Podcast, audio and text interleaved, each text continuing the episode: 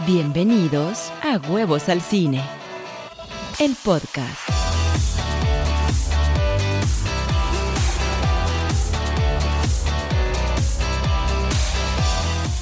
Hola, ¿cómo están? Bienvenidos a Huevos al Cine, el podcast. Me da mucho gusto saludarlos. Hoy tenemos el review del último episodio del Mandalorian, que fue espectacular. También tenemos el review de la película de la Mujer Maravilla 1984, el review de la película de Soul de Pixar y también vamos a continuar con lo último que ha sucedido en esto de Warner Brothers contra Hollywood. Parece que la película de Dunas se va a salvar. Muchísimas gracias por estar aquí. ¡Comenzamos!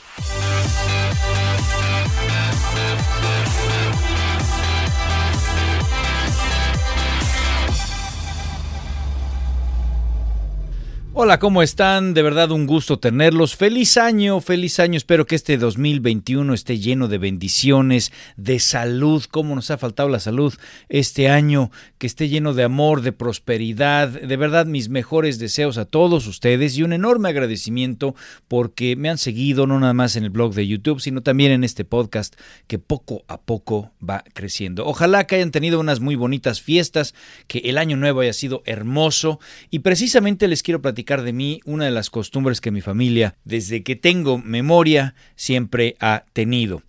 Apuntamos todos en una hojita por lo que estamos agradecidos del año viejo, todo lo que nos sucedió, inclusive lo, lo malo, porque siempre te da un buen aprendizaje, y apuntamos nuestros deseos los 12 deseos correspondientes a las 12 campanadas, los 12 deseos que esperas de este año, lo, lo que quieres que suceda en tu vida. Lo ponemos todo dentro en una bolsita y lo ponemos en un globo de cantoya. Y entonces, pues calentamos el globito, es un globo grande, como de un par de metros, y ya lo soltamos, vemos cómo se va y simbólicamente pues representa esa luz que se apaga del año viejo, pero también eh, lo que estás pidiendo al universo que suceda en el año nuevo. Nunca lo hemos hecho en la ciudad, siempre lo hacemos en una casa de un tío, que es allá en Valle de Bravo, precisamente para que esté el lago y, es donde cae el globito y que no tengamos ningún tipo de, percance, ¿no? Y bueno, por lo general el globo se consume en el aire, e, eventualmente sube tanto que empieza a moverse y pues entonces incendia una de las caras y este se consume en el cielo. Esa es una muy bonita forma simbólica que desde que tengo memoria, insisto, eh, lo hemos hecho y para mí siempre representa algo muy bonito y me, me, gusta. Internamente es una forma de meditar con un símbolo que se está alejando, eh, estás meditando, estás eh, haciendo las paces con tu año, que mira que este año vaya que necesitamos hacer la paz con el 2020 y pues desear lo mejor para el 2021. Por supuesto llegan las 12 de la noche y entonces te nos servimos 12 uvas cada uno, ya pediste tus deseos, entonces simplemente con cada campanada, el momento de las 12, comes cada una y pues supuestamente corresponde a cada uno de los deseos. Esa es una de las costumbres familiares que, siempre ha tenido la familia a la triste, porque acuérdense que yo soy Rodolfo Riva Palacio a la triste y pues siempre siempre me ha gustado muchísimo. Bien, muchísimas gracias a todos por estar aquí. Les recuerdo eh, todas las redes sociales, el landing page rodolforibapalacio.com, el Facebook Rodolfo Rivapalacio a la triste, mi Twitter arroba Rodolfo el huevo. Pronto vuelvo a estar en Instagram. Ahí lo tengo, lo que pasa es que no subo nada, pero espero que este año pueda yo realmente meterme a todas las redes sociales y hacer tantas cosas que mm, por tanto trabajo luego no, no puedo completar. En fin. Bien, vamos entonces a empezar el podcast del día de hoy. Les recuerdo mis redes sociales, rodolforibapalacio.com es el landing page, el correo es rodolfo eh, el Facebook Rodolfo Riva Palacio y el Twitter arroba Rodolfo el Huevo. Ya pronto voy a sacar mi Instagram. Sí lo tengo por ahí, pero no he hecho nada. Pero ya voy a, retomarlo, lo prometo.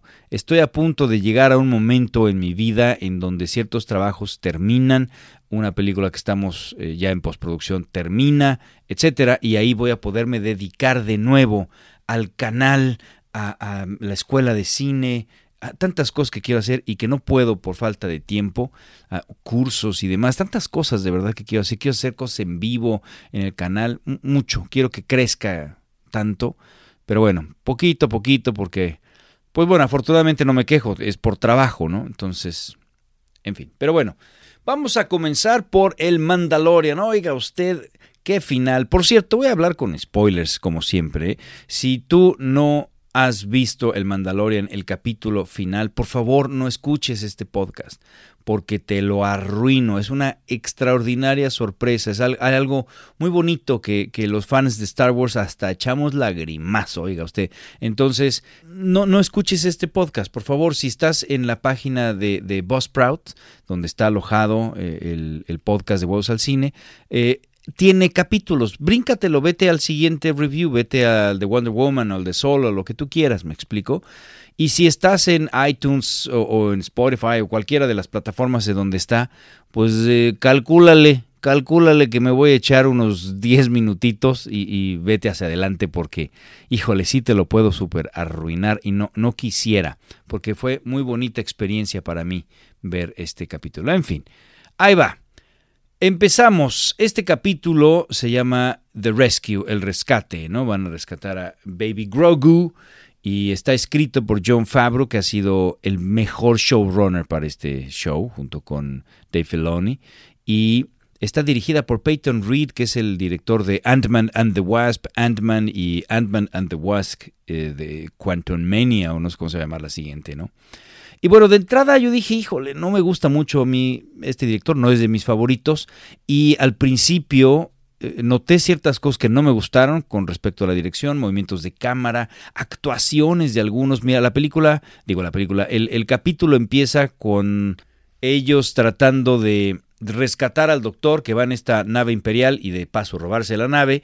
Y bueno, los pilotos, cuando finalmente abordan la nave, eh, los pilotos de, dicho vehículo eh, le ponen pistola al, doctor en la 100 como para defenderse. Y ahí la actuación de los dos pilotos me pareció terrible. Dije, híjole, esto está muy feo. Qué mal está empezando este capítulo. en fin, pero en general no fui tan fan de la dirección de, Peyton Reed. Ah, como que fue inconstante más que otra cosa, porque hay momentos malonzones, como este que te digo. En, otro, en otra parte me pareció que estaba alargando ciertas cosas que no. Y en otros momentos, como hacia el final del capítulo, me pareció que brillaba su dirección y que estuvo bien hecho. Entonces fue inconstante. Bueno, tenemos que Boba Fett y el Mandalorian se van a este planeta a, pedir refuerzos, le piden a Bo Katan que por favor pues, les eche la mano, ahí se nos une, ah, también va por supuesto Gina Carano, ¿no? Cara Dune, se nos une eh, Cosca Reeves, que es eh, Sasha Banks, esta luchadora que hizo realmente buen trabajo, y también se une eh, Fennec Shand, ¿no? Eh, que está interpretada por Mina Wen. Bien, Estoy pronunciando terrible sus nombres. Bueno, entonces tenemos que finalmente eh, van a acercarse a la nave donde está localizada, donde está Grogu, porque tienen al doctor, tú saben dónde está. Y una vez más tenemos el cliché de que estamos metidos en la nave imperial y tenemos que mandar el código secreto para que nos dejen aterrizar y demás y dije, bueno, espero que le pongan algo diferente porque ya lo hemos visto en N, N películas, en N de la Guerra de los Clones, en N capítulos de todas las series, etcétera. Y bueno, afortunadamente como que traen ahí la idea de que me están atacando y entonces entra eh, el Slave One donde viene Boba Fett disparando este y aparentemente está huyendo de, esta batalla y bueno, órale, estuvo tantito diferente eh, eh, aterrizan y se nos va Boba Fett, desaparece y dije, ¿a poco Boba Fett no va a estar en este capítulo que es el final? Pues qué raro, ¿no? Como que pensaría que si es el final, pues ya metiste a Boba Fett, pues iba a ser increíble. Pero bueno, se nos fue el Boba Fett y dije, ok, ok, ok. Vamos a ver qué, qué nos depara el destino. Y bueno, tenemos un cuarteto de mujeres entrando a la nave, matando a cuanto Stormtrooper se les aparece. Oye, qué malos son los Stormtroopers de verdad. O sea, me parece ya esta exageración, ya parece broma. Que alguien le pegue en un rozón, que les cueste tantito trabajo, que las obligue a, esconderse algo, porque caray, son pésimos los pinches Stormtroopers. Pero bueno, está cool la escena. Me gustó ver cuatro heroínas. ¿Cuándo has visto eso en Star Wars? Cuatro heroínas.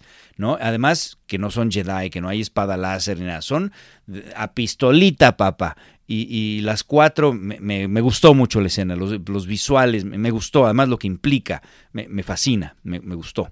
Bien, después de eso, e, el, señor Mandalorian pues, está buscando a Baby Grogu y se encuentra con los eh, Death Troopers que están por salirse.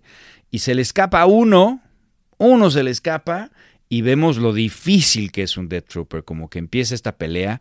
También vemos lo, resistente que es su casco, ¿no? Eh, con este material Beskar, cómo le pega el Death Trooper, está tratando de hacerlo pedazos, que más adelante vamos a ver la fuerza que tienen cuando le pegan a, la puerta esta de metal y cómo lo van abollando. Y sin embargo al casco del Mandalorian no, ¿no? es la fuerza del Beskar. Y bueno, ahí la verdad es que pensé que eh, sí, el Mandalorian se la estaba viendo bastante negras. Y bueno, está bien resuelta la escena, es una buena batalla si tú quieres, eh, eh, la necesitamos, obviamente teníamos que enfrentarnos contra los Dead Troopers. Y después, cuando lo vence a este Dead Trooper, aprieta un botoncito y los otros amigos se abren una escotilla y ese cuartito resulta convenientemente que se abrió la escotilla y todos se van al espacio. Y dije, no te puedo creer que vayan a hacer esto. No puedo creer que así de fácil vencieron a los Death Troopers. Me parece error equivocado, súper conveniente. Me chocan estas cosas de los guionistas. ¿Por qué carambas entonces estaba esta escotilla ahí metida? Para que todos los Death Troopers que tanto nos han planteado, los hemos visto poco a poco, finalmente los vimos en acción cuando secuestraron a, secuestraron a Baby Yoda, digo al Baby Grogu y finalmente se van así mm, de entrada y dije, no hombre, ¿cómo crees? Eso no, no está bien. Afortunadamente, nada más fue momentáneo. Se tardaron un restaurante en regresar, ¿no? Se tardaron bastante tiempo en volver a la nave. Yo me pregunto, ¿y por qué?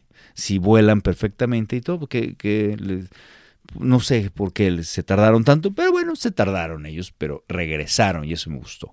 Finalmente viene un enfrentamiento que también estaba esperado entre eh, Moff Gideon y, Mando, pues eh, Din Djarin, que es el nombre real del Mandalorian. Me gusta mucho cómo trabaja Giancarlo Esposito, ¿no? Es el Gus Fring del espacio, que siempre me he preguntado, ¿por qué no le pusieron casco? A ver, eh, haz de cuenta que lleva el traje de Darth Vader, pero sin casco, cuando todos los villanos traen casco. Pero bueno, pues se ve, se ve bien trabaja muy bien, la verdad es que Giancarlo Esposito, este, entonces lo engaña y ves, ves qué bien hace los villanos este amigo, tienen tanto peso, tanto carisma. En fin, lo engaña, le dice, tú llévate a, Baby Grogu y yo ya, ya, ya te vas y ya no hacemos nada. Ok, perfecto. Obviamente lo engaña y viene una pelea que está muy bien desarrollada y lo vence y le quita el sable oscuro que hasta ahí todavía no sabemos qué va a pasar. Van al puente y me encanta que dice, oh, this is gonna be interesting, dice eh, Gus Fring, ¿no? Bueno, no es Gus Fring, ¿cómo se llama? Moff Gideon, pues, el Gus Fring del espacio. Entonces van y pues la otra se queda, ¿no? Bocatán se queda de, ¿cómo? ¿Cómo? ¿Por qué tienes tú el sable negro? Pues se lo quité, lo vencí. Y ahí nos revelan algo que me gustó muchísimo, que va a ampliar la mitología muchísimo. Resulta que ese sable oscuro para poderlo em, tener, para poder ser el dueño de este sable, hay que vencer al que lo tiene en batalla. Oiga usted, y además resulta que este sable te va a dar el trono de Mandalor, del, del planeta de los Mandalorians. Eh, una especie como del retorno del rey del Señor de los Anillos, pero en el espacio. Y eso me pareció interesantísimo porque imagínate, abre toda una gama de posibilidades. Ahora vamos a ir a Mandalore y vamos a tener a Bocatán pues tratando de quitarle el, el, el sable, pero además tiene, no nada más así de dámelo, como él decía, órale, ya me rindo, toma. No, tiene que ser una batalla. Eso me pareció muy interesante, es un, es un gran giro y que seguramente por ahí viene la tercera y cuarta temporada de El Mandalorian. La verdad que interesante, interesante. Bueno, hasta ahí yo decía, ¿por qué tanto alboroto con este episodio? Porque ya había visto que el final, gente sin spoilers, ¿no? Pero el final del Mandalorian, que wow, increíble. Y yo huí de todos los spoilers, traté de no ver nada en las redes sociales y lo logré. No sabía que venía, pero decía, bueno, sí está padre, está muy bien, están rescatando a Baby Yoda, estuvo bien este par de peleas, pero ¿y? y de repente regresan los Death Troopers. Dije, ah, ok, ahí viene algo interesante. Y aquí es cuando viene algo que no me esperaba. Yo sabía que alguien los iba a ayudar, porque lo vienen planteando desde hace mucho tiempo, desde que el amigo Baby Yoda se echó todo un episodio ahí en una telepatía sobre una piedra contactando a alguien, pues sabes que va a venir. Mi primera teoría, debo decir, y tú lo, si me has seguido aquí en el podcast, tú vas a escuchar que dije, pues Luke Skywalker está allá afuera, él es el que tendría que escuchar, es más, va a armar su escuela, entonces él tendría que escuchar, pero también muchos hablaron de que Mace Windu iba a hacer su reaparición, eh, otros dijeron que iba a ser Ahsoka Tano, que iba a regresar, en, en fin, había muchas teorías, si lo analizas, la más lógica era Luke Skywalker, porque es de los más poderosos, y no es que el más poderoso. Entonces cuando de repente dicen viene un X-Wing, dije, no puede ser que sea el Red 5, ¿no? La, nave de Luke, no puede ser que él venga ahí, ¿no? Y de repente pues aparece el Jedi, viene la capa de Luke. Decía, ¿será Luke? Y por supuesto, en cuanto se vio el sable verde, dije, wow. Y tenemos una espectacular escena, una espectacular escena que hace las veces de Darth Vader en Rogue One, ¿no? En donde él está persiguiendo al soldado que trae los planes, ¿se acuerdan? Y tenemos una escena en donde se pelea con él en unos soldados y los hace pomada. Acá, bueno, Luke hace pomada, pero no humanos, sino hace pomada a estos Death Troopers. Y creo que la concepción de esta escena estaba desde hace mucho tiempo y por eso y crearon los Death Troopers. Porque no es lo mismo que hiciera pomada a Stone Troopers que los hace pomada cualquiera, ¿estamos de acuerdo? No, tenían que plantear que los Death Troopers eran estas máquinas Terminator style, terribles, destructoras, imposibles, para que entonces elevar a Luke Skywalker al lugar que siempre ha tenido y que siempre hemos querido ver y que nunca habíamos visto, como el mejor Jedi de la galaxia, me explico, el que venció al emperador. Imagínate, es una leyenda para este momento. Son creo que nueve años después de la destrucción de la segunda estrella de la muerte y donde todo el mundo cree que se murió el emperador, hasta él mismo pensaba que se había muerto ahí, ¿no? Y de repente llega este hombre, pues por eso pone la cara que pone el pobre Moff Gideon, dice, no manches, ¿por qué tenía que venir este amigo? No pudo haber venido alguien más, más sencillito, tuvo que haber venido el héroe de héroes y entonces tenemos esta escena espectacular, espectacular, en donde me hubiera encantado verle la cara. ¿no? Yo estaba desesperado por ver la cara, pero después comprendí que no, que estaba bien así. Para uno, porque hubiera sido una bronca espectacular de producción tener a Luke Skywalker viejito haciendo todo este rollo. Mejor pones a, un doble a hacer toda la escena y después viene el momento de la revelación en donde va a estar muy quietecito, eh, porque dicen que sí trajeron a Mark Hamill para que hiciera esa escena y simplemente lo eh, rejuvenecieron, pero está muy quietecito.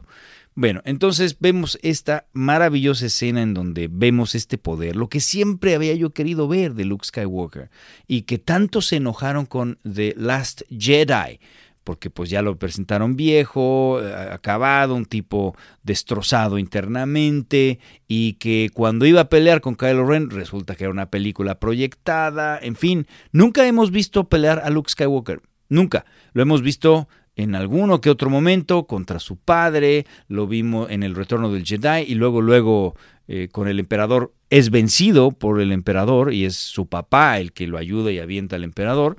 Y nunca habíamos visto cómo se pelea, cómo, cómo es esta habilidad, este gran Jedi, nunca lo habíamos visto en ningún lado. entonces darle este momento está increíble. De hecho, gracias a este momento, te va a gustar más ahora The Last Jedi, porque una de las grandes críticas era esa, que no vimos pelear a Luke. Bueno, después de verlo pelear ahora, bueno, entonces ya ahora sí vamos a comprender que estaba viejo, derrotado y lo que sea, y frustrado en The Last Jedi, pero ya tenemos esta. Muchos especulan, esto hubiera sido increíble si pudiéramos tener un spin-off serie, una serie de Luke. Oye, ¿cómo fue esta, esta escuela que levantó? Todas las aventuras que pudo haber tenido que, que lo hacen la leyenda que es en el mundo de Star Wars Luke Skywalker. Sería interesantísimo, lástima que Mark Hamill pues ya, ya es mayor y entonces esta tecnología de, rejuvenecerlo eh, sería complicado porque, bueno, finalmente se revela quién es, se quita la máscara y ves esta tecnología, el CGI, y se nota que es CGI. No me sacó porque estaba yo tan emocionado por lo que estaba viendo, estaba yo tan contento que dije, no me saca. Estoy viendo claramente que es un chafa efecto, pero es como cuando ves películas de los ochentas que, que están bien hechas, Back to the Future por ejemplo, Back to the Future la ves ahorita y claramente ves el chroma key, ves el green screen, ves cosas que se ven chafísimas y no te sacan porque está tan bien la narrativa, están tan bien los personajes, estás tan metido en la película, está tan bien dirigido que no te saca. Y me pasó algo similar. Se quita la máscara y vemos el CGI Luke Skywalker rejuvenecido. Me gustó que haya sido así y que no hayan traído a, a Sebastián Stan ¿no? El Winter Soldier, que se parece mucho a Mark Hamill cuando era joven, sí, y habían dicho sería un excelente cast, ya, ya trabaja ahí con, con Disney y demás, está en Marvel, entonces podría ser excelente. Qué bueno que no lo hicieron, porque me hubiera sacado. Prefiero ver un mal CGI a tener que acostumbrarme a otro actor para una escena. Oye, si ya vamos a hacer una serie de televisión, pues a lo mejor sí van a tener que recastear el personaje de Luke, pero mientras eso no suceda, me gustó que fuera así. No me molestó en lo más mínimo. En lo más mínimo.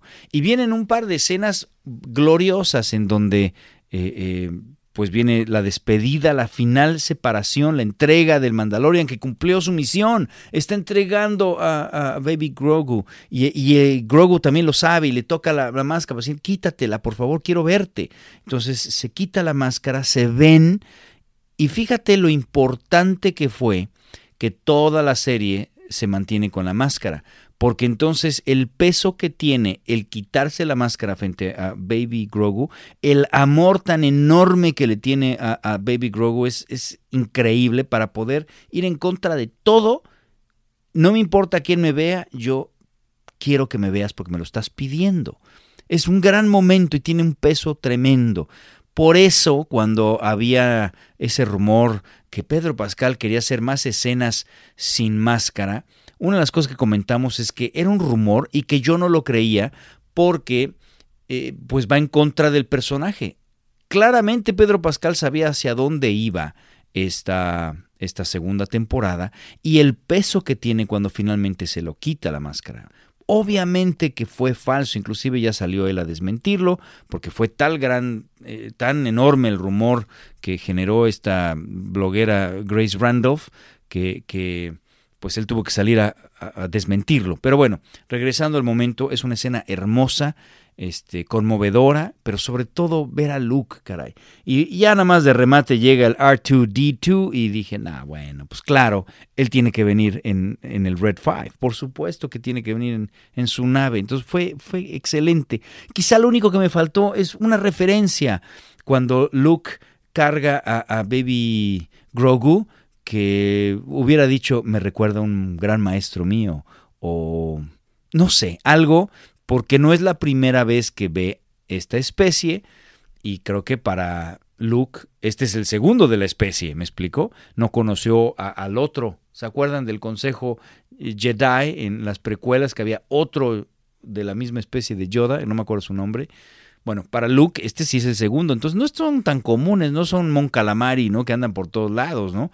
Sino que es una especie única y me hubiera gustado darle un, pues, no sé, un algo ahí, sentir que reconoce su especie. En fin, y se van, se van dejando al Mandalorian para una siguiente temporada que me parece que va a estar espectacular. A ver, yo creo que hasta aquí llegó la historia de Baby Grogu. Él le promete que lo van a volver a ver. Se van a volver a ver. Sí, yo creo que va a seguir saliendo, pero no como personaje coprotagónico como es ahora.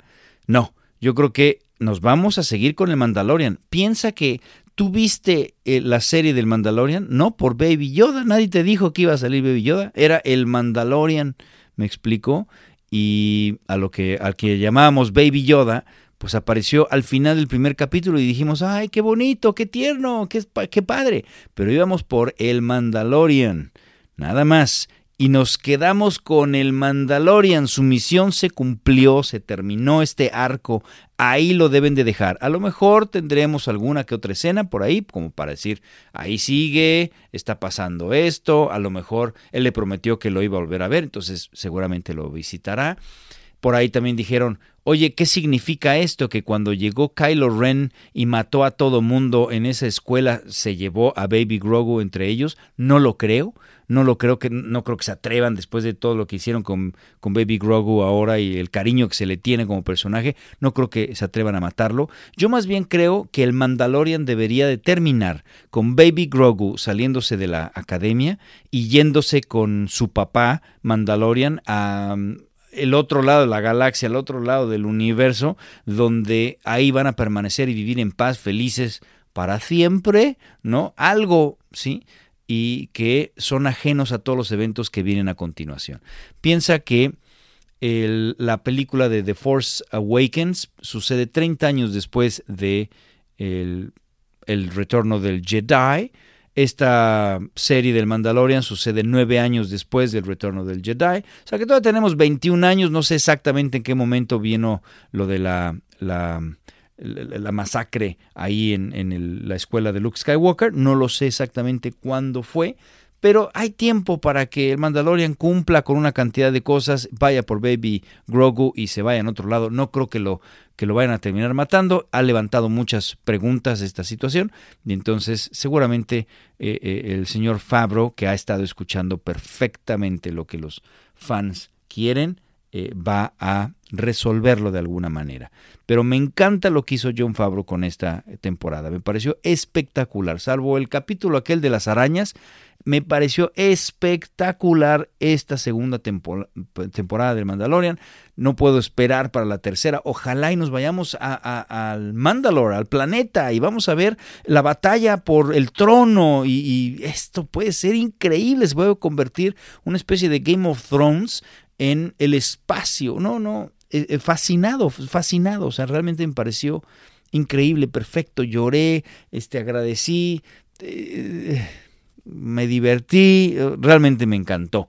Me encantó. Y después vino la escena post créditos que no me la esperaba. Estaba yo llorando, este, diciendo por qué no hay arte en los créditos. Todos los créditos de los otros episodios tienen arte conceptual del episodio y este no.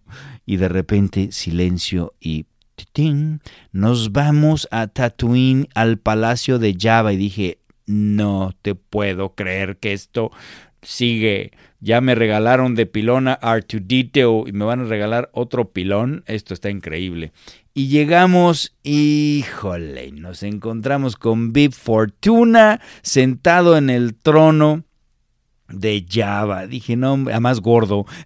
Parece que aquí en el palacio lo que hay que hacer es comer, ¿no? Pues si, si, eres el nuevo rey, pues hay que comer. Entonces llega el mandalorian, bueno, Boba Fett, iba a decir el mandalorian, llega Boba Fett y se siente en el trono junto con eh, su compañera ¿no? Eh, Sasha Banks, Cosca Reeves, que excelente, pequeño, con pocas líneas, pero excelente, esta luchadora, excelente. Bueno, se sienta el señor eh, Temuera Morrison Boba Fett, se sienta en el trono y me encantó la imagen, el visual lo dice todo. Imagínate a dónde puede ir The Book of Boba Fett, la sorpresa de que viene otra serie, otro spin-off que no avisaron por supuesto en el eh, aquella exposición que hizo a los inversionistas Disney Plus, porque entonces hubieran quemado la, la, sorpresa y que no era necesario. Nadie, ninguno de los inversionistas dijo, mira, me faltó algo, por eso no voy a invertir, como que me faltó algo, de todo lo que presentaste me faltó algo, entonces no invierto. No, por supuesto que no, era ya suficiente con todo y esta sorpresa me fascinó. Imagínate ahora qué podría hacer. El mundo underground, el mundo criminal del de, el espacio. Imagínate algo como Goodfellas o El Padrino, pero del espacio. No, es que puede ser fantástico. Dicen que esta nueva serie ya está filmando, ¿no? Entonces, esto que te acabo de decir, pues se queda en puro deseo, quién sabe qué estén haciendo, ¿no? Eh, pero ya están filmando y que inmediatamente que terminen entran a filmar eh, el Mandalorian 3 para que salgan junto con pegado el siguiente eh, diciembre. Va a empezar Boba Fett y terminando, que seguramente ya nos iremos hasta el 2022, para el Mandalorian tercera temporada. No, me parece fantástico. O sea, mi niño interno amante de Star Wars está feliz, feliz, feliz. Si estaba feliz con las cochinadas estas que nos dieron de secuelas, ¿no? Con todos los agujeros eh, de, de la trama y los personajes chafas y con cosas que ni al caso, estaba contento. Bueno, ahora, cuando está bien hecho, cuando me regalan a mi look, a mi héroe de la infancia de esta manera y a todos estos otros personajes con todas estas posibilidades. No, bueno, feliz, no sabía qué hacer, si aplaudir, llorar, gritar, reír. Increíble, increíble para mí fue eh, el, final de El Mandalorian. Así que bueno, pues ¿Qué le va a poner más que 100 a esto? Esto es lo mejor que he visto de Star Wars después del retorno del Jedi es fascinante, me encanta lo que están haciendo. Ojalá y los otros showrunners sean tan buenos y, amen tanto eh, la, franquicia como lo hace John Favreau y Dave Filoni. Ojalá, ojalá. En fin, pues hasta ahí vamos a dejar este review con spoilers de El Mandalorian.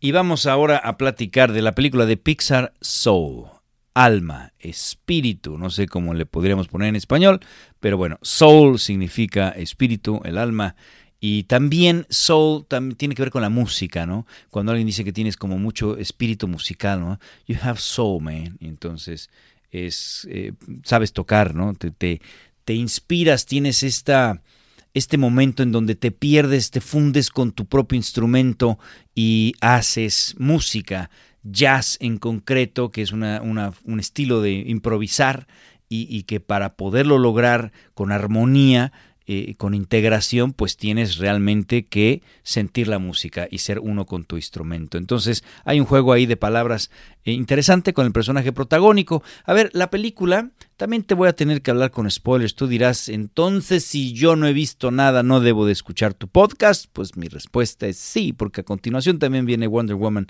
con spoilers, así que usted disculpará.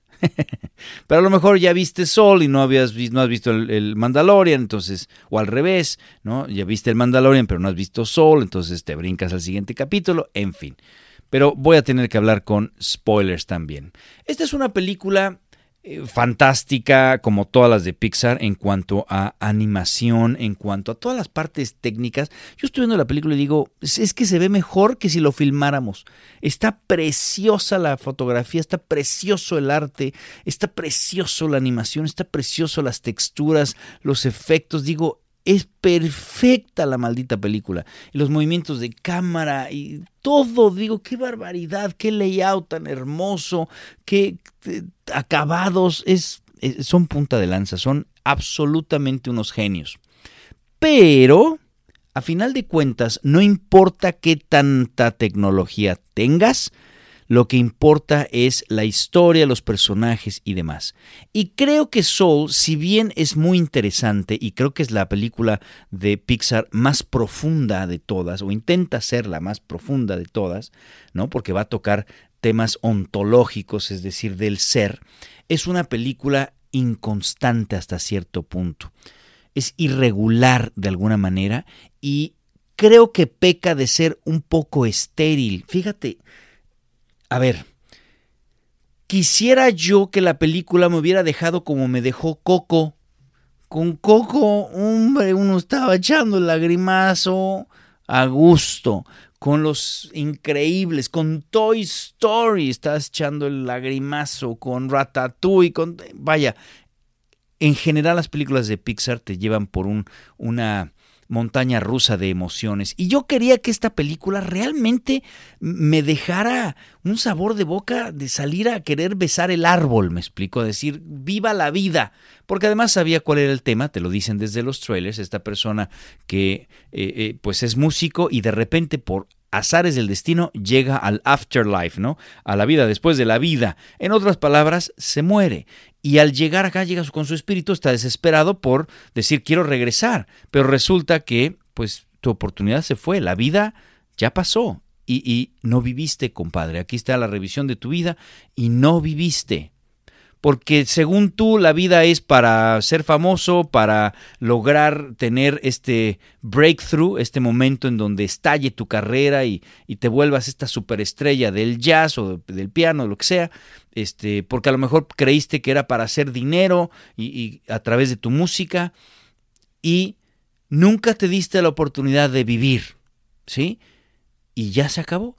Entonces, bueno, desde ahí, desde los trailers, uno sabe que el, mensaje de la película, si es constante, digo, si es consistente a lo que te están presentando en los trailers, pues es que la vida vale la pena vivirla y no se trata de, de, hacerla eh, en cuanto a fama o dinero, sino se trata de vivir cada momento, de aprender a disfrutar la vida por esos pequeños momentos que a veces son tan insignificantes como, como aspirar e, en un parque el aroma, ¿no? el, aire, cómo huele, eh, saborear una pizza, que podría ser algo tan X, y aprender a saborear, aprender a gozar los momentos que tenemos en una plática, en una barbería, aprender a, a darle un beso a tu madre que está viva y la tienes enfrente, aprender a gozar con, con lo que tengas. Si vas a tocar el piano, a lo mejor no eres eh, eh, Richard Clayderman,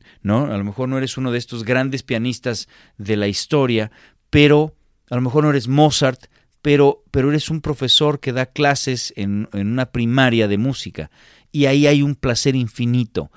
Desde ahí, pues, ¿estás de acuerdo que es un muy bonito tema, que, que, está increíble decir, voy a vivir mi vida a cada momento? Y yo sabía que por ahí venía y dije, venga, me preparé para de verdad darle besos a mis perros, a la pared, a decir, viva la vida, Creo que además la película llegó en un momento muy necesario en donde el mundo está plagado de muerte, de COVID, de, desgracias y necesitamos una película que nos llene el alma y nos dé eh, un vasito de paz, de felicidad, de alegría, de esperanza, ¿no? Bueno, pues lo hace pero poquito. No, no terminé yo como quería. Yo quería terminar de verdad conmovido para hablarle a todos mis eh, conocidos y familiares y decirles que los amo. Y no fue así. Me parece que en parte porque nosotros como latinos somos muchísimo más emocionales que los norteamericanos, me parece. Y así como Coco, pues estuvo, estuvieron involucrados en el número de latinos. Y entonces, bueno, cuando termina la película y la canción y todo esto, pues bueno, es una telenovela hecha animación y nos encanta, ¿sí? Nos llega, nos toca y dices, claro. Y acá me faltó, decía, dame más, dame más, y no me dio más. Entonces, por eso digo que es un tanto estéril. Además, el mundo del jazz, esta subcultura de los afroamericanos y demás, me pareció un tanto estéril. Está bien representada en cuestiones de colores, ropa, diseño de, escenografía, de vestuario. El, el, jazz que tocan está padre. Sí, trajeron, si tú ves el Behind, porque está ahí en Disney Plus y está también todas las personas que colaboraron, trajeron pianistas famosos, trajeron este un círculo de, de personas eh, de la comunidad afroamericana para que platiquen cómo eran estas pláticas de, las señoras que hacen costura, que platiquen cómo, cómo es la comunidad en sí. Pero a final de cuentas, el director es blanco. El director es un americano y está viéndolo en tercera persona. El director es Peter Doctor, que ha, dirigido Up, excelente, es de la, quizá de sus películas la que más me ha gustado. También Monsters Inc., también me gustó mucho. Dirigió Inside Out, de hecho esa es su idea también, es, él, también escribe ahí. Y ahora, si te, si te fijas, se parece en Inside Out a Soul. Y me acuerdo que cuando revisamos Inside Out, yo dije, me parece una versión simplista muy superficial de lo que son las emociones humanas. Y ahora me pareció también una versión simplista de lo que es el, sentido de la vida, el afterlife, y en tercera persona eh, esta subcultura del jazz eh, afroamericana. Así me pareció. ¿sí? Entonces me parece que ahí hay, ah, que es un tanto estéril de alguna manera. Ahora, la película además me parece confusa, no está tan claro, te lleva tiempo entender cuáles son las reglas del afterlife, del before life, del, ¿no? cómo es la vida antes de la vida, después de la vida, quiénes son estas, estas almas espíritu que se pierden y que se convierten en estos como monstruos oscuros que me encantaron, ¿no? Estas personas que van todos perdidos, ¿no? Porque están, este, que perdieron el sentido de su vida, ¿no? También me costó trabajo entender quiénes son estos que llegan en el barco y por qué ellos, si están vivos, están conectados a un cuerpo, pero resulta que están en meditación o lo que sea, entonces pueden llegar a este estado meditativo. Me costó trabajo entenderlo, me costó trabajo entender el que haya mentores y que las almas nuevas, estos niñitos que salen, que están muy simpáticos, pero entonces tienen que tener una serie de cosas en su calcomanía que tienen en el pecho, en su uniforme, digamos, y que tienen que encontrar qué es aquello que les va a hacer clic, ¿no? ¿Cuál es ese sentido o ese algo que le va a dar sentido a su vida, a, esa vida en particular, ya sea la música, ya sea el gimnasio, lo que sea, y tienen que encontrarlo junto con su mentor para que entonces puedan entrar a la vida. Vaya, las reglas es un tanto confuso hasta cierto punto, los niños se pierden, o sea, los niños si es de, bueno, listo, bye me voy, está aburrida esta película en esta parte, ¿no? Pero bueno, uno como adulto pues estás tratando de, comprender. El diseño de los personajes que están aquí, que son como, como Picassos, este, este cubismo de los espíritus, de todos estos mentores espirituales, ¿no? de estos avatares que están en este lugar del bardo, en este lugar tan extraño, donde se crean las, las almas, los espíritus. Bueno, está interesante, me gustó. También está confuso el que si existe un antes de la vida y después cuando termina tu vida regresas aquí, ¿por qué no pueden volver a entrar al planeta?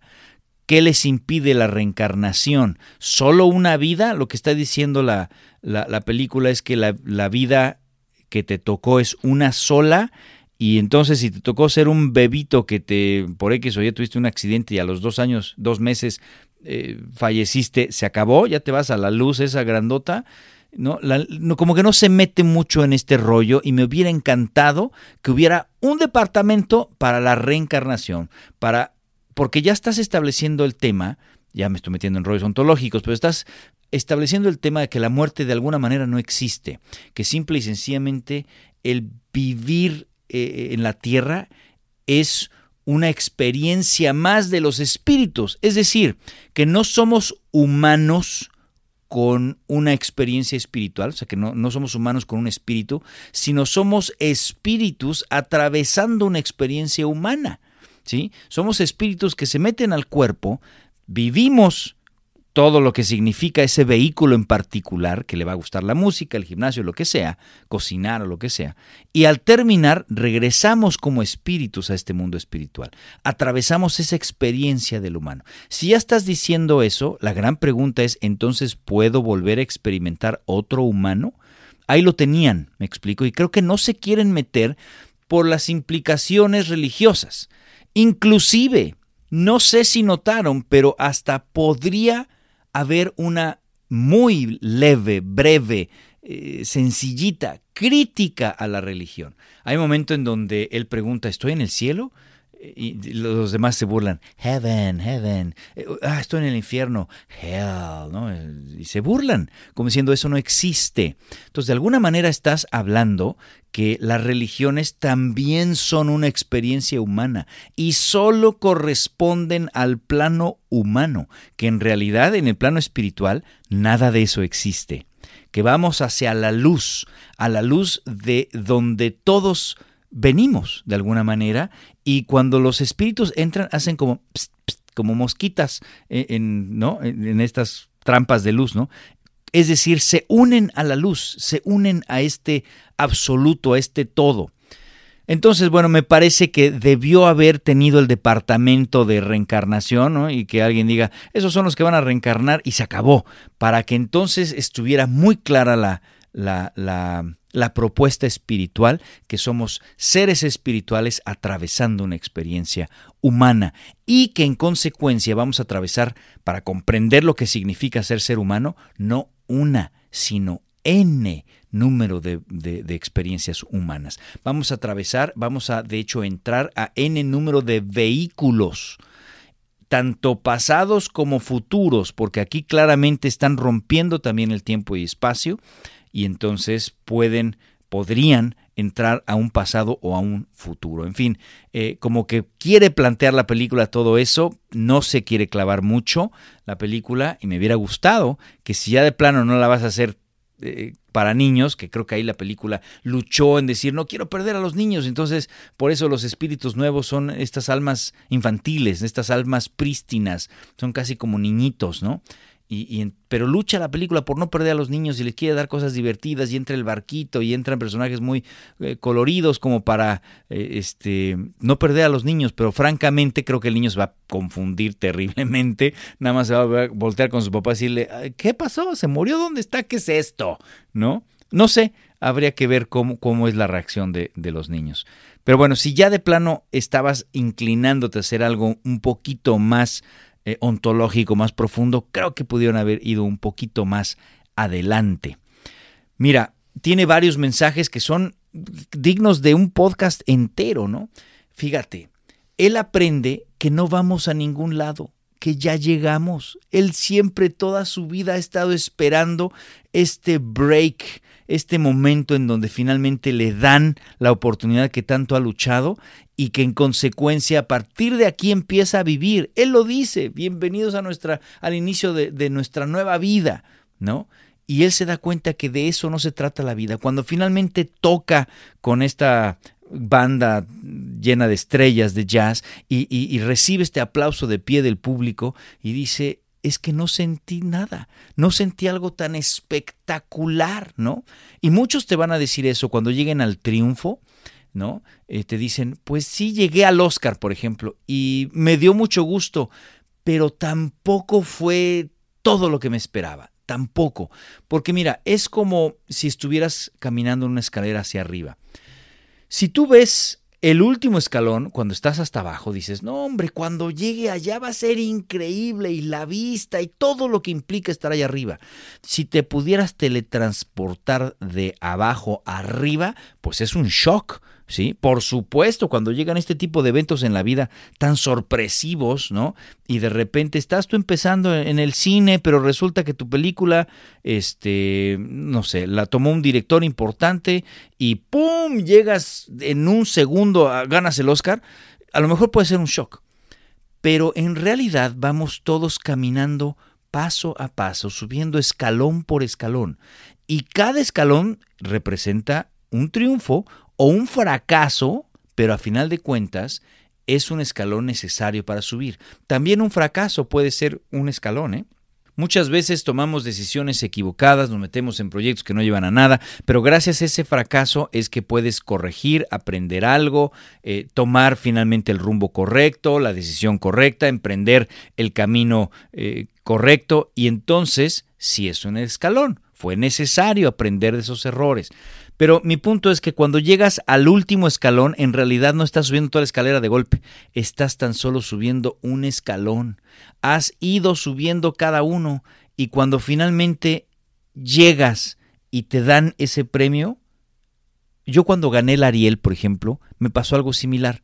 Gané el Ariel y dije, sí, qué bonito y demás, pero después pensaba, pues no fue tanto como yo lo esperaba cuando de niño soñaba con ganar el Ariel o el Oscar, lo que sea, este, pues sí, lo soñaba y pensaba que iba a ser algo enorme, pero cuando llegó, bueno, habíamos hecho ya una película que nos llevó toda una vida a levantar, que una cantidad de proyectos fallidos atrás y demás, ya habíamos subido esta primera escalera para llegar a ese Ariel.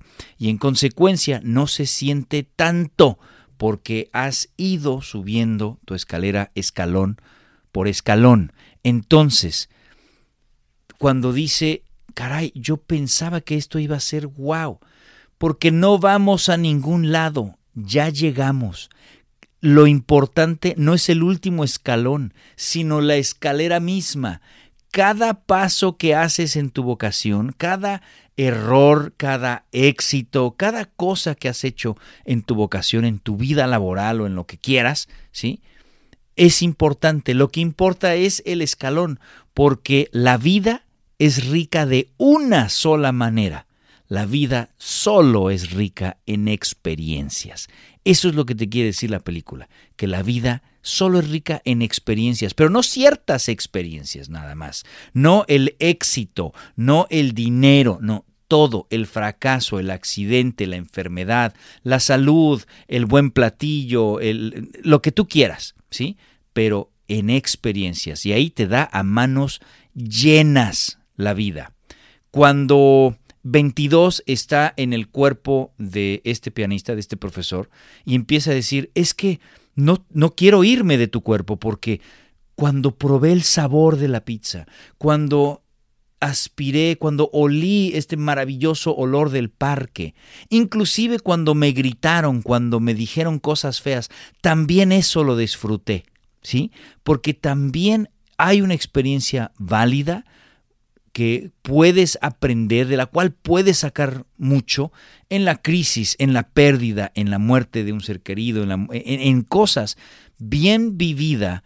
Todas son experiencias que te van a regalar algo muy único, que solo esa experiencia te puede dar. ¿sí? Aun cuando hables de cosas súper duras, súper difíciles, ¿sí? Bueno, para poder vivir esa experiencia solo es a través de esos eventos, nada más.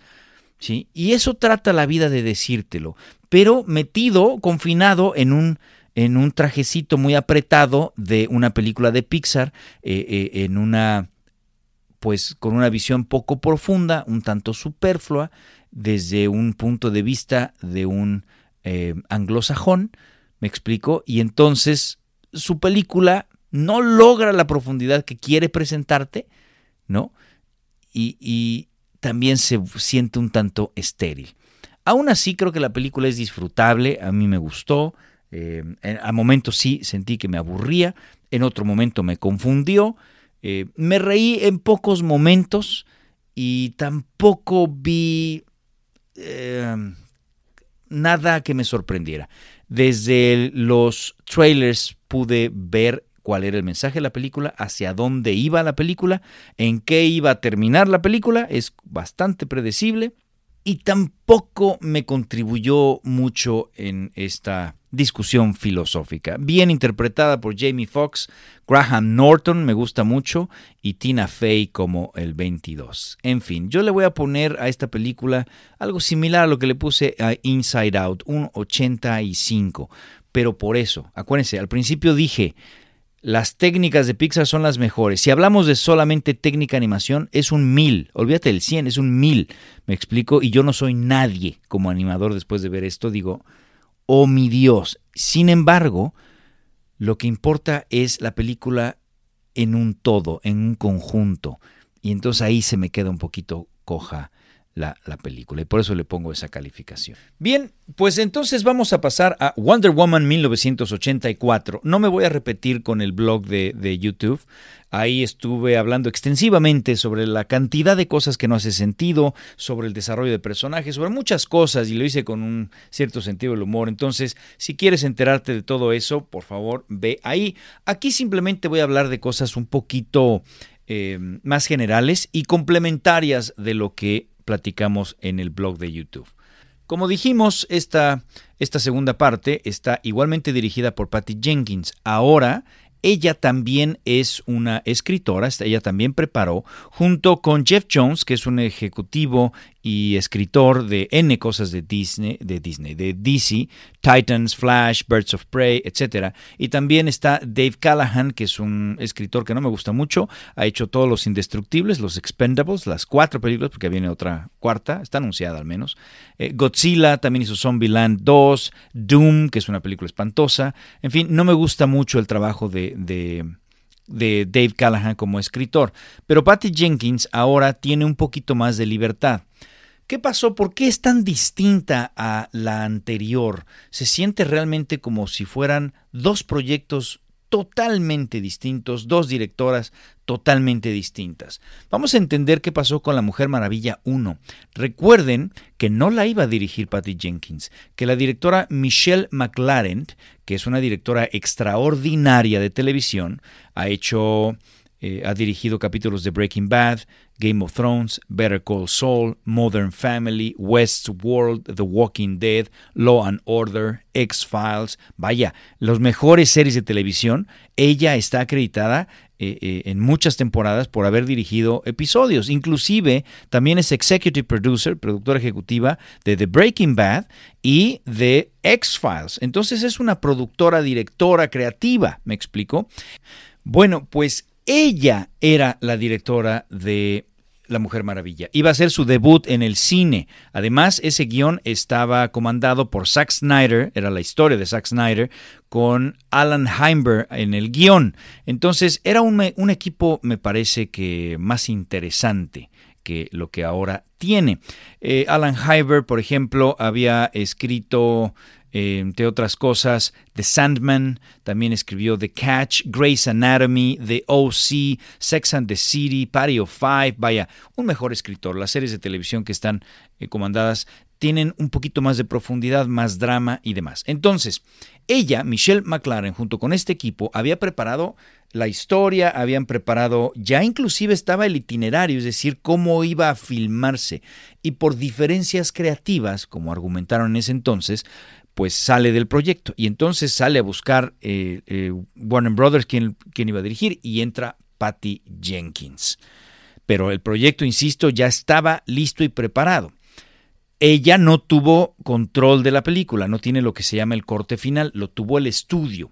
Y bueno, pues tú puedes ver el trabajo de colaboración y el resultado es extraordinario. La verdad es que la primera película es muy buena, eh, está muy bien metida en la Primera Guerra Mundial, cosa que me encantó. Es una historia de pez fuera del agua, en donde Diana, que viene de esta isla paraíso, Temisquira, eh, pues no conoce a los hombres y llega y no, no entiende nada del mundo de los hombres y empieza a interactuar y a descubrir, se descubre a sí mismo, eh, sus poderes, es una historia de empoderamiento de la mujer también muy importante, vaya, todo está muy bien amarradito. Oye, nos podemos pelear sobre el final, que a lo mejor pudo haber estado mejor, esa pelea final con su tío Ares, ¿no? El, Ares bigotón, como le llamo, este pudo haber estado mejor, que también el, el pelotón, que es su equipo, pudo haber eh, contribuido de otra manera o de una manera un poquito más tangible, más importante que lo que hizo. Sí, todo eso puede, puede argumentarse, pero la película fue extraordinaria. Y entonces, pues le dan ahora más libertad a Patty Jenkins. Ella trae este equipo que ya mencionamos y entonces pues hacen esta película y de verdad parecen dos directoras porque lo son, lo son.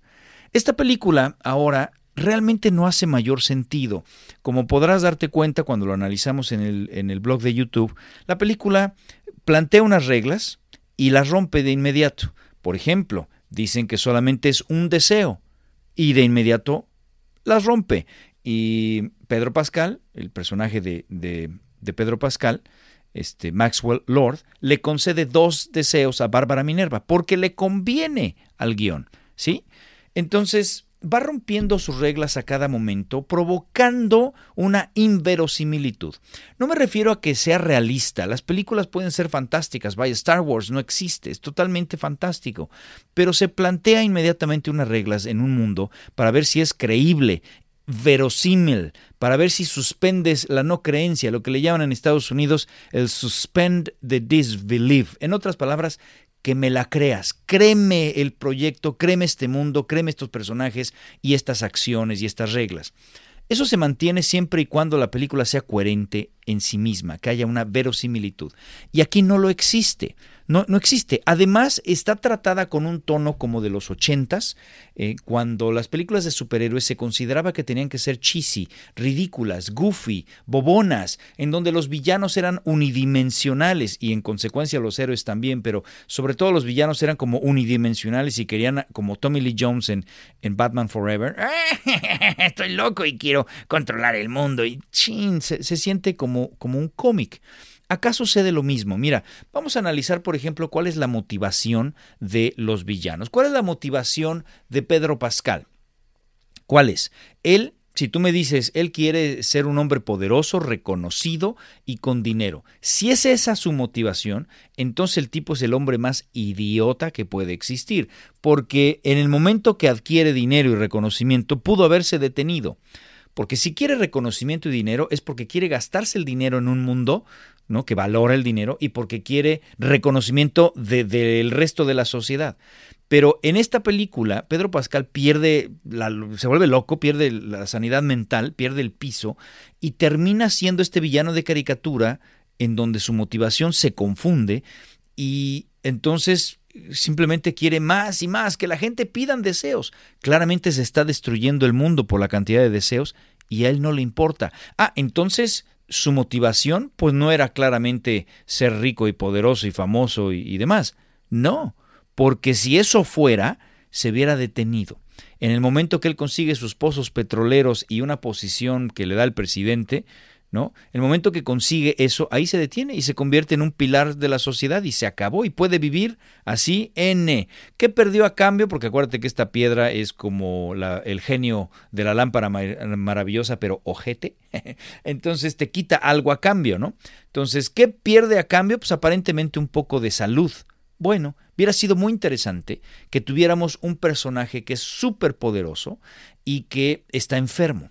Y que la Mujer Maravilla poco a poco va descubriendo que este tipo, pues la forma en la que obtuvo su poder y su fortuna, pues está un poco extraño. Y entonces empieza a investigar y, poco a poco Pedro Pascal o Maxwell Lord dice, esta se me está acercando, va pidiendo deseos para alejar a la Mujer Maravilla, para defenderse a lo mejor con Bárbara Minerva, concediéndole que sea chita, y entonces eh, él se va enfermando cada vez más y es obligado a pedir más deseos pero como te lo plantean es como un cómic, es como un, ah, quiero esto, quiero más, pidan más. ¿Qué está ganando él? El momento que hace que todos pidan deseos, ¿qué está ganando él? Nada. De hecho, se está destruyendo. ¿Me estás queriendo plantear que él pierde su sanidad mental y que ya no se da cuenta? Pues no está claro, no está bien planteado.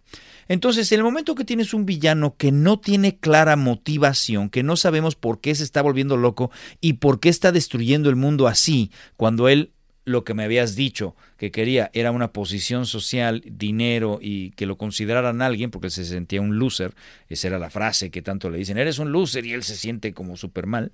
Bueno, pues entonces lo que quiere claramente es una posición social, quiere ese reconocimiento. Es lo que me planteaste. Entonces, ¿por qué no se detiene? La verdad es que me pareció muy absurdo, muy absurdo. En el caso de Bárbara Minerva, ella pide que quiere ser como Diana porque la considera muy hermosa, la considera muy popular. Ella no cambia su aspecto físico. El momento que le concede la piedra a su deseo, no cambia realmente su aspecto físico. Quizá nada más se quita los lentes, ¿no? Y entonces digo, ah, caray, era nada más eso lo que le faltaba, o sea, físicamente la piedra considera que es suficientemente atractiva, ¿estás de acuerdo? Para que sea así de popular como Galgadot, digamos, como Diana.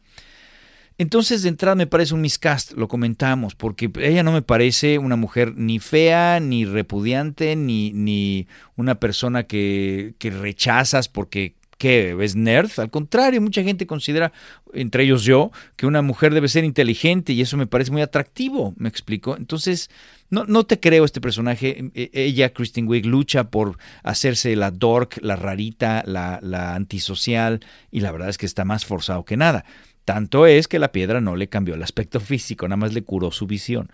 Pero, como dijimos, ella quiso ser como Diana y de rebote le llegan los poderes, pero no le llegan los, los uh, la bondad, la generosidad, el ser heroica. Eso, esa parte no le llega porque le conviene al guion. ¿Me explico? Y de hecho le conviene al guion decir, ¿cuál es lo que le, ¿qué es lo que le vamos a quitar a Kristen Wiig a cambio, a este personaje de Bárbara Minerva? Ah, pues el que era muy buena con los homeless. Ya no es buena. Cada vez más se va a hacer eh, eh, más mala onda híjole, está muy forzado, muy forzado para que entonces ella se convierta en villana y además es un cliché, ya lo hemos visto muchas veces. Pero después eso no la va a hacer llegar a ser chita, ¿estás de acuerdo? No, le, no. Al contrario, tendría que ser igualita a la Mujer Maravilla, tendría que tener los mismos poderes. Yo pensaba, las peleas que van a tener van a ser extraordinarias. ¿Y cuál? Tienen una sola pelea al final de la película y de un golpe eh, eh, medio que la vence, luego le echa al agua y la electrocuta. ¿no? Solamente a ella, porque ella también estaba en el agua, la Mujer Maravilla, pero solamente electrocuta a Chita, porque pues, le conviene al guion, ¿sí? Porque fíjate esto, fíjate este error. Dijo o no que quería ser como la Mujer Maravilla, ¿cierto o no? Entonces, si la Mujer Maravilla, por ser la Mujer Maravilla, no se va a electrocutar en el agua, tampoco debe haberse electrocutado Chita. Pero al guion le conviene ignorar sus propias reglas. Tú me vas a decir, es que ella tenía la armadura y la protegió. ¿Ah? Pues yo le vi la carita muy desprotegidita. Y no me vas a decir que es tan hermética la, armadura que la armadura que, que, no le entra el agua, por Dios, vaya, no hace sentido, le conviene demasiado al guion, ¿sí? En el caso de la Mujer Maravilla, también es muy conveniente el guion. Ella pide a la piedra, le pide el deseo de volver a ver a Steve Trevor y a cambio le va a quitar sus poderes pero se los va a quitar poquito a poquito. No como a otros, ¿eh? que les quita cosas. No, les va a quitar eh, poquito a poquito los poderes a la Mujer Maravilla. Me parece ridículo, porque le conviene al guion, porque si no, entonces tendríamos a una Mujer Maravilla, una heroína sin poderes toda la película. Híjole, que podría ser, ¿te acuerdas de Superman 2, me parece, cuando él renuncia por amor a, a Luisa Lane, renuncia a sus poderes y pues lo terminan golpeando y, es justo cuando llega el, el, Sod y sus otros dos secuaces, ¿no? el General Sod, el General Sod, y es en este momento que dice, chin, y yo acabo de renunciar a mis poderes. Hacía sentido, estaba bien planteado el guion. Acá ella renuncia a sus poderes, pero realmente no hay mayor consecuencia porque la piedra se los va a quitar poquito a poquito, entonces podemos seguir teniendo escenas de acción y demás, y entonces es menos eh, importante la renuncia que ella tiene a su deseo para poder detener a Maxwell Lord. Inclusive a Maxwell Lord, a pesar de que tiene sus poderes, no puede hacerle nada, lo detiene porque laza ¿no? el pie de Maxwell Lord y a través de eso le habla a todo el mundo. O sea que, híjole, está muy forzado. En otras palabras, podía ella tomar una cámara e igualmente hablarle al mundo, porque Maxwell Lord está hablando al mundo, ¿estás de acuerdo? Entonces ella podría haber tenido su cámara y hablarle al mundo y no necesita sus poderes. Está mal escrito el guion, está mal. No, no supieron qué hacer. Había una buena idea quizá y no supieron cómo desarrollarlo. Además la tesis, pues es una tesis totalmente forzada, rebuscada. Mira, tratan de unirte la primera parte, e, este concurso de la isla Paraíso American Warrior, ¿no? Donde Diana de niña vence a las otras guerreras y hace trampa y Robin Wright, su mamá, su tía, perdón, la detiene y dice, tú no puedes ganar porque hiciste trampa y, y de la mentira y la trampa no puede venir nada bueno. Ese es como el inicio de la película, te plantean una tesis clarísimo y después tratan que esto de los deseos unirlo con eso y te dicen, es que realmente Steve Trevor no es la verdad, es una mentira porque es una piedra que eh, falsa, está muy forzado. ¿Sabes qué es lo que pudo haber sido el tema? La madurez. ¿Por qué Diana de niña hace trampa? Pues porque es una niña. Una persona cuando compite con suficiente madurez no va a hacer trampa.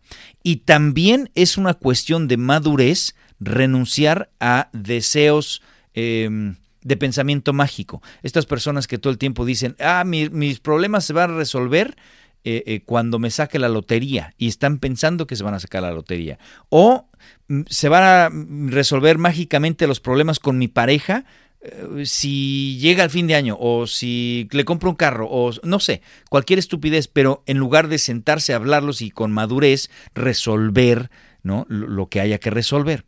Esos pensamientos mágicos, pues es como esta piedrita que te concede deseos. ¿Cómo se vence eso? Con madurez. Entonces pudieron haber tenido el tema de la madurez eh, planteado en toda la película y así sí puedes unir lo de Temisquira, lo de la isla Paraíso, con la piedra de los deseos. Hay que tener madurez, así no se resuelven las cosas. El problema es que la piedra sí resuelve cosas. Porque la película, como dijimos, asume que todos vamos a pedir puras cosas malas, ¿no? Y así como de repente te presentan un tipo que está peleándose con su mujer y dice, ay, ojalá y te mueras y ¡pum! se muere. Lo cual me parece absurdo, absurdo, pero bueno. Asume la película que todos vamos a pedir cosas así, que vamos a pedir cosas como, ah, quiero dinero, ah, quiero poder, ah, quiero, este, soy racista y no quiero que estas personas entren, y entonces se levanta un muro y asume la película que vamos a pedir cosas así. Pero ¿qué pasa con el tipo que pidió el café? o por ejemplo, ¿qué pasa con personas que dicen que se acabe el COVID, que toda la gente sane, que no se muera nadie, que haya paz mundial? E, esos deseos, pues la piedra los va a cumplir. Tú dime si tú haces un deseo y dices que no exista más guerra. Deseo la paz mundial, deseo la salud. Y a cambio te va a quitar algo preciado y te quita, por ejemplo, tu salud. ¿No sería un digno sacrificio por la paz mundial? No sería, no, no sé, me explico. Hay, hay personas que les quita, híjole, no, no sé, no, no me puedo ni imaginar, pero a lo mejor sería un digno sacrificio el decir que se vaya el COVID y a cambio, ¿qué es lo más preciado que tienes? Pues tu propia vida quizá, ¿no?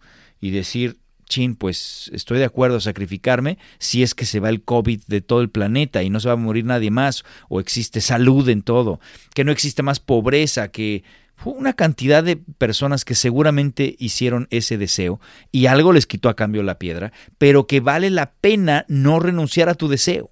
Entonces, la película no quiere meterse en eso porque no le conviene, porque plantearon unas reglas que después no le conviene seguir. Entonces estás ante algo que puede cambiar en cada segundo de acuerdo a cómo le conviene, con una tesis que no funciona, con un tono que a veces es como de humor muy caricatura, muy cheesy de los ochentas, y a veces quiere ser más serio, es ridículo, con efectos especiales malones en general, cosas que me sacaron carcajada, o sea, el lazo puede lazar un avión, puede lazar un trueno, una nube, pero le cuesta trabajo lazar a Maxwell Lord porque hay aire, que los deseos mágicamente están aventando. Me parece absurdo, absurdo por completo. Me dijeron en el blog, oye, te faltó hablar que también la película pretende decirnos que esta piedra ya pasó por los mayas, que desaparecieron y que los mayas habían escrito acerca de la piedra en un libro cuando pues, eran códices, no, no conocían la imprenta los mayas. Sí, así está llena la película. Se van al Cairo, regresan en cuestiones de horas. Realmente es una cosa absurda la película, por todos lados. Y bueno, oye, es entretenida, pues sí, no me aburrí, ¿eh? yo la vi en el cine en Tijuana, y creo que es mejor experiencia en el cine que, que, en televisión. Mucha gente se quejó de la duración de las dos horas y media y, y, que era aburrida. Un poquito en el segundo acto, pero en realidad me entretuvo. Y hasta ahí, ¿eh? Pero eso no justifica todos estos otros errores. Ve por favor películas como The Dark Knight, es de superhéroes, y ves las motivaciones que tiene el Joker y cómo en la medida que el villano es elevado, es más inteligente, pues entonces el héroe tiene realmente una enorme montaña que subir para vencerlo. Ves, por ejemplo, Thanos en los Avengers. Thanos es un personaje muy interesante. El tipo no se ve a sí mismo como villano. Él quiere regresar el equilibrio al universo y para eso tiene que conseguir las piedras para poder hacer ese chasquido. Me parece que es muy interesante. Resulta que en ese chasquido se va a llevar a la mitad del universo y pues obviamente los Avengers tienen que detenerlo, ¿sí? En la medida que es más inteligente y más grande tu héroe, pues es más interesante, es más heroico lo que tiene que hacer tu héroe para vencerlo. Y en este caso, como digo, pues tienes a un villano que es un tonto absoluto, y en consecuencia el héroe pues tampoco tiene mucho que hacer. En fin, me parece una película que por todos lados no es muy fallida, es muy fallida, no funciona. Me preocupa que anunciaron Wonder Woman 3 con el mismo equipo, con el mismo equipo. Claro que levanta todo tipo de preocupaciones. Por supuesto, esto además no creas que es de, este fin de semana, ¿eh? Por supuesto que, que, ya estaba más que apalabrado y que simplemente estaban esperando eh, que llegara el estreno para anunciar que venía Wonder Woman 3. Pero tú crees que se esperaron al fin de semana a ver cómo le iba a Wonder Woman el viernes? Oiga, señora Patty Jenkins, fíjese que le fue pues bien para la pandemia en realidad le fue terrible si lo comparamos con el estreno anterior, pero bien para la pandemia. Entonces queremos proponerle que se eche la 3 y Patty Jenkins, ah, pues órale, sí, sí me rifo. No, pues obviamente no, esto ya estaba más que apalabrado, firmado y demás, y este fue el momento de anunciar la película. Pero me preocupa lo que vi, muchísimo. Me parece que Patty Jenkins no entendió bien del todo que tenía en las manos. Oye, ¿por qué estaba en 1984? Yo pensaba que así como eh, la pasada estaba en la Primera Guerra Mundial y la historia tiene que ver con el contexto histórico, sino porque lo pones en 1918 pues lo mismo iba a ser acá. Pero nada, vaya, ni siquiera está Reagan en, la Casa Blanca, ¿no? Ni nada. Hay N cosas que pudieron haberse involucrado y no lo hacen. Entonces no tiene sentido. Creo que lo pusieron aquí precisamente para que sea antes que aparezca Batman, Aquaman y todos los que van a aparecer eventualmente en Justice League, porque esta es la misma Mujer Maravilla que ahí, ¿eh? No es una película aparte como Joker, que de plano castearon un nuevo actor en el papel precisamente para no confundir. No, no, no, no, no. Este es el mismo universo donde eventualmente sucederá Justice League. Y por supuesto nadie va a recordar estos eventos que fueron realmente increíbles, ¿no? Que van a cambiar para siempre eh, pues la historia de la humanidad. Inclusive cuando llegamos a Batman contra Superman en el mismo universo, pues empiezan a descubrir estos metahumanos, ¿no? Los que tienen poderes.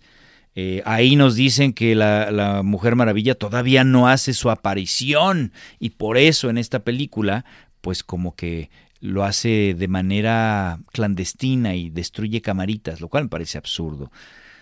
También ahí en, Batman contra Superman descubrimos a Superman por primera vez, ¿no? Nos damos cuenta que hay otros mundos y que hay gente con estos poderes absurdos. Pero Nadie se acuerda de lo que pasó en 1984, ¿no? Donde aparecieron muros mágicos y, híjole, eh, muy, muy difícil meterlo, digamos, al canon supuesto de estos superhéroes. En fin, la verdad es que la película no, no, no funciona por ningún lado. Creo que le puse un cuarenta y tantos, no me acuerdo, pero creo que fue como 43 o 45 de calificación.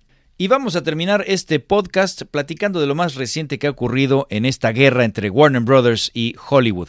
Rápidamente para meterte en contexto. ¿Te acuerdas que Warner Brothers anunció hace un par de semanas que todas, no ya tres semanas, que todas sus películas del 2021, empezando con esta de eh, Wonder Woman, iban a ir al mismo tiempo a cines y al mismo tiempo a HBO Max?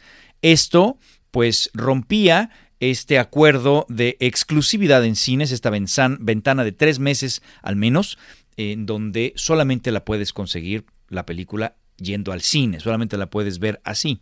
Y que, bueno, por la pandemia decían, el 2021 no van a estar los cines abiertos igualmente y queremos que la gente disfrute. En realidad, lo que está buscando Warner Brothers ATT, que es el dueño de Warner Brothers y Warner Media, estaba buscando levantar su sistema de streaming HBO Max, que no había crecido lo suficiente, de hecho casi no había crecido, creo que un 5% creció el año pasado, en el mismo año que Netflix llegó a, a 90, casi 90 millones de suscriptores, que Netflix llegó casi a 200 y que claramente las ganancias eh, de estas plataformas son enormes y que podrían en consecuencia solventar los costos y generar una utilidad importante de eh, eh, las películas que haga Warner Brothers. Se convierte en una ventana de exhibición increíble en donde ellos como estudio controlan la producción, controlan la distribución, porque pues, realmente no existe, nada más la ponen en su plataforma y en consecuencia también controlan la exhibición. Es un direct to consumer, un DTC, ¿no? Directo al consumidor final. Y entonces es importante y entonces se les ocurre esta estrategia. De inmediato, pues suben sus inscripciones. Hubo 12 millones de conversiones o más bien de activaciones, es decir, que las personas que tenían HBO nada más activaron HBO Max, 12 millones, y además 4 millones de personas que iniciaron su, eh, su inscripción, o sea, se, se, suscribieron a HBO Max. Además, el 30% que se iba a desinscribir de la plataforma no lo hizo. Entonces, realmente, esta estrategia fue un éxito para HBO Max pero hubo muchos problemas con eh, los actores, los agentes, los directores y demás, y con Legendary Films, que es eh, una casa productora que está tras el 75% del financiamiento de Dunas, Dune, ¿no? Y también está detrás de King Kong contra Godzilla. Bueno, entonces, ha habido N anuncios eh, en el Daily Variety, ¿se acuerdan de Denis Villeneuve, que fue es el director de Duna, sacó ahí un comunicado terrible, lo mismo Christopher Nolan, etc. Además, hubo problemas con N eh, porque Warner Brothers había llegado a un acuerdo con Patty Jenkins y Gal Gadot sobre sus bonos acuérdate que los bonos vienen relacionados directamente a cómo les va en taquilla. Y entonces, como no iba a haber una taquilla importante porque mm, sales al mismo tiempo en HBO Max y porque obviamente está eh, eh, cerrado todo. Entonces se pusieron de acuerdo y dijeron, vamos a asumir que tu película hace mil millones y te voy a pagar un bono sobre mil millones. El bono que dice Daily Variety que le pagó a Gal Gadot y a Patty Jenkins es de 10 millones de dólares a cada uno. Pero solamente lo hizo con ellos, no lo hizo ni con Denzel Washington, ni James Gunn, ni Dennis Villeneuve, ni con ningún actor extra que estaba en todas las otras 17 películas. Bien, entonces se habló de boicot de directores, N cosas. Bueno, lo último, lo último que ha sucedido, ahí les va. De entrada, los cines, los cines, las cadenas de cine, AMC, este, Regal y demás, dicen que el precio de las películas de Warner Brothers lo van a reducir a 3 dólares, entre 3, máximo 5 dólares por boleto. Y en lugar de dividirse eh, dichos ingresos en 50-50, es decir, 50% para, para los exhibidores, AMC, Regal y demás, y 50% le regresan a Warner Brothers, dicen que solamente le van a regresar a Warner Brothers el 20%. Claramente están tratando de sabotear eh, las películas de Warner Brothers y decir, de lo poco dinero que vamos a hacer, me lo voy a quedar yo. El 80% me lo quedo yo y a ti te doy el 20%. Es una forma de tomar represalias en contra de Warner Brothers por haber hecho esto. Pero además, ¿se acuerdan que Legendary Films pues imagínate que tienes Dunas y King Kong contra Godzilla. Dunas costó alrededor de los 300 millones y tú estás pagando el 75% de eso. King Kong contra Godzilla alrededor de 200 millones y tú estás pagando el 75% de eso. Entonces, si tú al mismo tiempo dices que van a ir a HBO Max que a los cines y que no hay ventana de exclusividad, pues una cantidad importante de gente va a dejar de ir al cine y en consecuencia no hay forma que tú hagas tu dinero de regreso. No hay forma.